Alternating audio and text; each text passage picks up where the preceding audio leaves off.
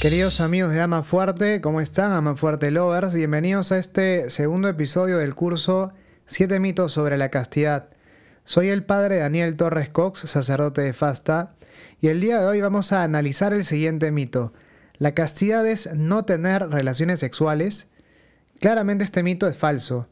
Y para poder ver cómo la castidad no se identifica con una ausencia de relaciones sexuales, es muy importante que tengamos en claro una distinción que puede iluminar. La distinción entre virginidad, celibato y castidad. Se las puede confundir, pero no son iguales. Vamos a ver ahora. En primer lugar, ¿qué es la virginidad? La virginidad es la condición de aquella persona que nunca le ha hecho el don de su persona a otra en una relación sexual. Para entender este rodeo, o sea, no decir simplemente no tener relaciones sexuales, sino meter el tema del don de la persona, bueno, ¿por qué hablamos del don de la persona? Porque el cuerpo no es algo accesorio a mí, es algo esencial. Yo no tengo cuerpo, sino que soy cuerpo. Soy una unidad de cuerpo y alma, y por lo tanto soy mi alma y soy mi cuerpo. Pero soy la unidad de ambos, no soy más mi alma ni mi cuerpo. Uno más uno es uno. Esto es muy importante porque no es posible hacer esa distinción entre cuerpo y el resto de mi persona. Donde pongo en juego el cuerpo estoy poniendo en juego toda mi realidad personal, porque mi realidad personal se expresa a través de mi cuerpo. No puedo por decirlo así, entregar mi cuerpo poniendo en paréntesis el resto de mi persona, preservando el resto de mi persona. A quien le entrego mi cuerpo le estoy entregando lo mejor que tengo, le estoy haciendo el don total de mi persona, quiera o no. Por eso, en una relación sexual en la cual yo le doy mi cuerpo, le doy acceso total a mi cuerpo a otra persona, le estoy en realidad entregando el don total de mi persona. Por más que yo no me comprometa en ese acto, por más que yo trate de quebrarme interiormente y separar cuerpo de un compromiso con el acto que estoy realizando, estoy entregando mi persona. De ahí que cuando hablamos de la virginidad, es muy importante que efectivamente eh, entendamos que el don que yo hago de mi persona en una relación sexual, el don que yo hago, perdón, de mi cuerpo en una relación sexual compromete a toda mi persona. Y entonces, por eso hablamos de la, de la virginidad tratando de darle un sentido un poco más profundo. No se trata solo de tener o no relaciones sexuales, sino de que en esa relación sexual se expresa efectivamente el don total de mi persona. Alguien que es virgen es alguien que nunca se ha entregado totalmente a otra persona. Y esa entrega requiere un ejercicio de libertad. Yo elijo tener relaciones con alguien. Y al elegir tener relaciones sexuales con alguna persona, estoy eligiendo, quiera o no, hacerle el don total de mi persona a esa persona. Esto es muy importante también porque, vista así, la virginidad no se identifica con una cuestión estrictamente física. Porque para que haya una donación de mi persona a otra, tiene que haber libertad. Por eso alguien que no es físicamente virgen, porque ha tenido relaciones sexuales como consecuencia de un acto de violencia, por ejemplo, sigue siendo virgen, porque nunca le ha hecho el don de su persona a otra. No es lo mismo entregarse que ser violentado. Alguien que es violentado en su intimidad no deja de ser virgen, por más que físicamente eh, no lo sea, porque la virginidad, como veíamos, no es una cuestión estrictamente física, sino que viene asociada al don de la persona. Y alguien que, eh, por algún acto de violencia, o también incluso por la práctica de algún deporte, no es físicamente virgen, no pierde la virginidad en sentido propio, sigue siendo virgen, porque nunca le ha hecho el don total de su persona a otra. Bueno, entonces entendamos la virginidad de esta manera la ausencia del don total de mi persona a otra expresada en una relación sexual. En términos sencillos, si se quiere para simplificar las cosas, sí, pues virgen es aquel que nunca ha tenido relaciones sexuales libremente, voluntariamente, con esta implicancia que nosotros acabamos de decir del don total de la propia persona.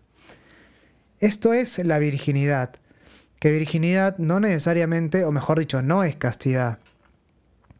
Pueden identificarse, eh, en el sentido de que pueden darse ambas en una sola persona, pero no se identifican como vamos a ver. Pasemos ahora al celibato. El celibato es la decisión de no tener relaciones sexuales en adelante, ya sea que haya tenido relaciones sexuales antes o no. Por eso una persona que es virgen puede ser además célibe, y alguien que no es virgen también puede ser célibe, porque el celibato implica una decisión libre de no tener relaciones sexuales en adelante, al margen que uno las haya tenido anteriormente. Y uno puede ser célibe, es decir, tomar esta decisión formal de no tener relaciones sexuales en adelante por distintos motivos. Es lo que ocurre, por ejemplo, en el caso de un consagrado. Una persona consagrada, yo soy sacerdote, por ejemplo, es mi caso, yo me entrego totalmente a Dios y en Dios a los otros. Ya le he entregado el don total de mi persona a Dios y en Él a las otras personas y por eso renuncio a entregarle mi persona a alguien más de manera exclusiva en una relación sexual, porque yo ya me he entregado a Dios, porque mi persona ya le pertenece a Dios. Le hago un don total de mi persona a Dios, y porque a Él ya le he entregado todo, no me entrego a otras personas. Esto es muy interesante porque en el celibato no hay una frustración porque toda la dimensión de la sexualidad, que tiene efectivamente fuerzas muy intensas, se ordena toda ella a posibilitar que una persona pueda entregarse a otra, que pueda hacerle el don total de su persona a otra. Es lo propio del amor. Amar implica buscar el bien y lo mejor para la otra persona. Y esa búsqueda, en el caso de una relación de pareja, se vive en su manera, en su dimensión más intensa, como una donación. Yo busco tanto tu bien que te entrego lo mejor que tengo. Te hago el don total de mi persona, a la vez que recibo el don total de tu persona que me haces a mí. Es una donación, un amor de donación que se expresa en una relación sexual a la vez que se nutre de ella. Y entonces vemos cómo todas las fuerzas de la sexualidad, el mundo de la sexualidad, que intervienen en una relación sexual, son en realidad un medio para hacer que el amor de donación que se vive, por ejemplo, en el matrimonio, pueda fortalecerse, pueda estar, pueda mantenerse vigente siempre. Pero toda la dimensión de la sexualidad es entonces instrumental, es un medio, en orden a que el fin, que es la donación total de la propia persona a otra, ya no solo en una relación sexual, sino en toda la vida, se dé efectivamente. Y esto se da en realidad en un consagrado. Una persona consagrada, un sacerdote, una religiosa, un laico consagrado, se entrega completamente a Dios. Le hace el don total de su persona a Dios. Y por eso si bien no hace uso del mundo de la sexualidad, de los deseos, del placer y demás, como si lo hace alguien, por ejemplo, casado, ese deseo no queda frustrado porque ese deseo es instrumental una persona casada usa ese medio, toda la dimensión de la sexualidad, las fuerzas de la sexualidad, en orden a fortalecer su amor de donación. Pero eso es un medio para lo otro. Un consagrado vive ya el amor de donación, prescindiendo del medio. Pero prescindiendo del medio cumple el fin. Por eso, en la medida que es una realidad toda la dimensión de las fuerzas del mundo de la sexualidad, en la medida que son un medio, pero el fin se cumple, el fin al cual se ordena esa realidad se cumple, no hay una frustración, porque el fin de todas formas de la sexualidad se está cumpliendo, y por eso no hay una frustración en esa renuncia, porque esa renuncia no frustra la finalidad de toda la dimensión de la sexualidad. Habría frustración si es que una persona no pudiera vivir plenamente la dimensión del amor, de la entrega, del amor de donación. Pero como se da el fin, prescindiendo del medio, no hay frustración, por más que se prescinda del medio. Bien, esto es muy importante entonces. Celibato, decisión de no tener relaciones sexuales en adelante. Pero ni virginidad ni celibato son castidad. ¿Qué es la castidad? La castidad implica vivir la sexualidad según la propia condición. Implica ordenar las fuerzas del mundo de la sexualidad hacia el amor de manera habitual. Y eso implica, como decíamos, vivir la sexualidad según la condición de cada uno. El noviazgo, efectivamente, implicará, entre otras cosas, entre muchas otras cosas, no tener relaciones sexuales. Pero no por considerar que el sexo sea algo malo, sino porque la pareja se da cuenta que esperando puede ganar todavía algo mejor. Puede efectivamente ganar si tiene relaciones sexuales en el momento, puede ganar una experiencia, puede ganar un momento placentero, pero viviendo la castidad se reconoce que postergando una relación sexual se puede ganar algo todavía más grande. Es muy importante recordar lo que decíamos en el capítulo anterior. Sexualidad, perdón, castidad no es represión, sino ordenación. Esto es muy importante entonces. Si es que uno en el noviazgo para vivir la castidad viviendo la castidad, se abstiene de tener relaciones sexuales, es porque considera que con la espera gana todavía mucho más. Pero en el matrimonio, vivir la castidad implica tener relaciones sexuales. Evidentemente en el marco del amor. No de cualquier manera, porque no es adecuado, no es correcto maximizar mi propio placer haciendo de la otra persona un objeto. Le hago daño a la otra persona. Y eso me ayuda también la virtud de la castidad me ayuda a mantener las relaciones sexuales ordenadas hacia el amor. Pero entonces vemos que la castidad no se identifica con una ausencia de relaciones sexuales. Porque si bien el noviazgo, entre otras cosas, como vamos a ver más adelante, entre otras cosas consiste en no tener relaciones sexuales, la misma castidad en el matrimonio implica tenerlas, vivirlas y disfrutar de ellas, además, en el marco del amor. Esto es muy importante entonces. Vamos con esta distinción caracterizando un poco mejor la castidad. No se identifica entonces con el celibato, aunque efectivamente una persona célibe eh, está llamada también a vivir la castidad según esa condición de célibe. Una persona célibe que además eh, vive su celibato de manera armoniosa, no de una manera represiva, Vive además del celibato la castidad. Una persona célibe que vive su celibato de manera represiva, como una imposición, como una obligación, es célibe pero no vive la castidad, porque sus fuerzas, las fuerzas del mundo de su sexualidad no están interiormente ordenadas hacia el amor. Pero algo similar puede darse también respecto de la castidad y la virginidad. Decíamos que la castidad implica ordenar las fuerzas del mundo de la sexualidad hacia el amor, y esto supone entender la castidad principalmente como una condición interior. Es un hábito, un hábito bueno, es decir, una virtud, algo que se vive, algo que requiere, que supone una ordenación interior. Eso lo vamos a profundizar más adelante.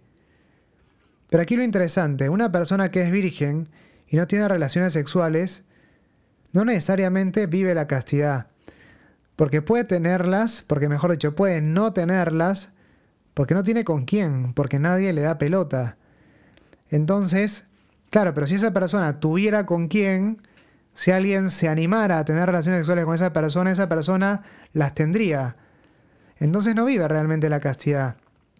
Se abstiene de relaciones sexuales, sí, pero por obligación, digamos, pero no porque, o sea, obligación en el sentido de que no tiene con quién pero no porque realmente haya descubierto la belleza de la espera, no porque haya descubierto la belleza de lo que implica la vivencia la castidad y por lo tanto la de ordenar las fuerzas de su sexualidad hacia el amor.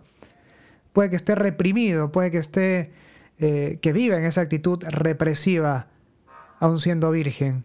Entonces, si es que uno vive esa actitud represiva, claramente no está viviendo la castidad. Por ejemplo, ¿no? Una persona que es virgen, porque no tiene relaciones sexuales, pero todos los días ve pornografía, claramente no está viviendo la castidad. Si esto es muy importante. ¿Por qué? Porque no tiene esa ordenación interior hacia el amor. La castidad es principalmente una cuestión interior, una ordenación interior.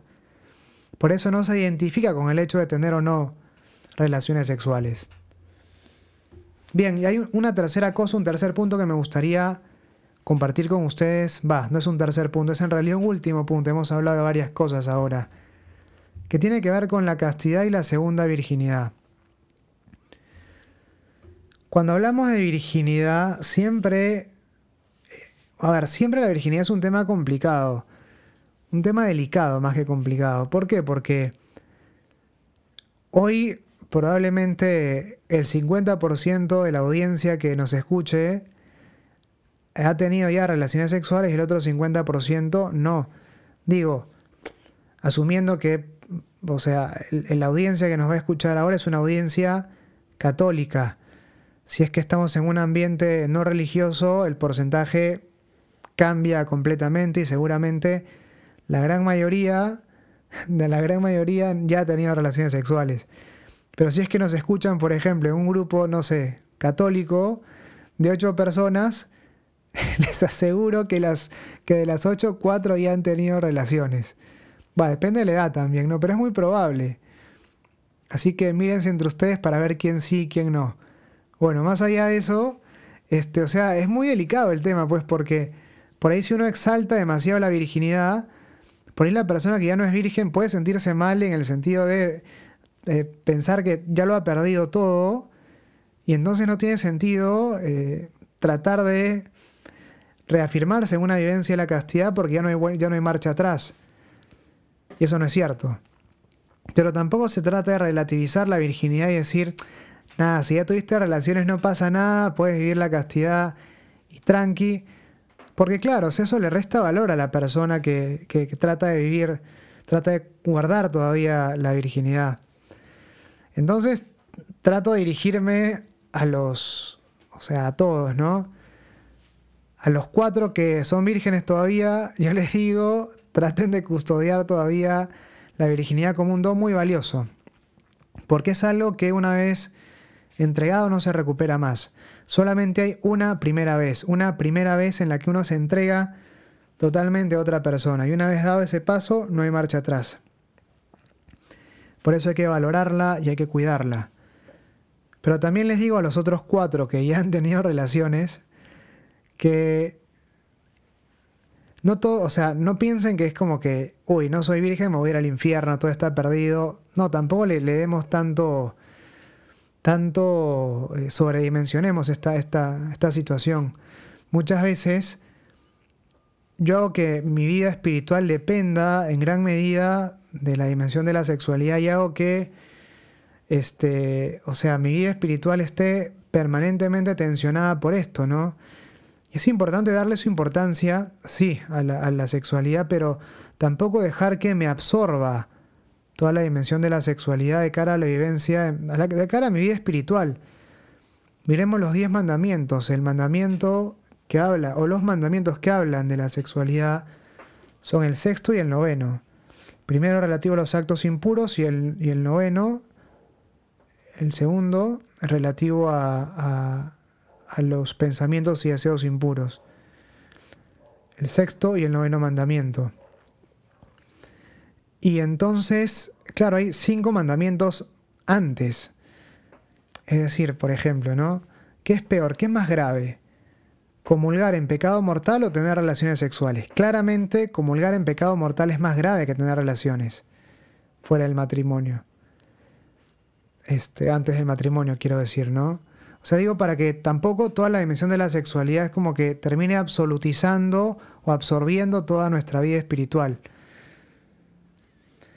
No es que uno tiene relaciones sexuales y se va a ir al infierno, no es que ya todo está perdido, no. Pero acá también es muy importante que para alguien que no es virgen uno puede buscar vivir esta segunda virginidad, pero esta segunda virginidad, y eso iba, no pasa únicamente por no, no tener relaciones sexuales en adelante, sino por tratar de vivir el espíritu de la primera virginidad. Y eso implica entrar en contacto con mi valor, mi profundo valor como persona. Yo tengo que redescubrir mi valor como persona el valor infinito que tengo, infinito porque soy amado por un amor que es infinito, que es el de Dios, y descubrir que eso tan valioso que soy no estoy dispuesto a dárselo a cualquier persona nuevamente, sino esperar a esa persona adecuada en el matrimonio.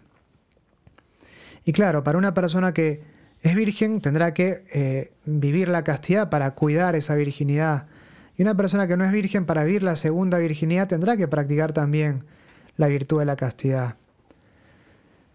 No se trata solamente de no tener relaciones sexuales, sino que implica tomar conciencia del profundo valor que tengo como persona, digo, la vivencia de la segunda virginidad, y reconocer, como decíamos, que eso valioso que soy no estoy dispuesto a darlo a otra persona. Esto es muy importante entonces. Espero que más o menos esto haya quedado claro, queridos amigos. No se miren entre ustedes los cochos que están en el grupo. Claramente esto es una broma para poder va, tratar de ponerle un poco de onda a este, a este podcast. Bueno, queridos amigos, espero que esto les haya gustado. Castilla entonces no se identifica con la ausencia de relaciones sexuales. Este mito, castidad es no tener relaciones sexuales, es completamente falso. Así que queridos amigos, espero que este pequeño episodio les haya gustado. Dios mediante nos encontramos en el siguiente episodio. No dejen de entrar a amafuerte.com para ver más contenidos como este. Vean también los videos sobre esto que tenemos en, YouTube y bueno, Dios mediante nos vemos pronto. Chau, chau.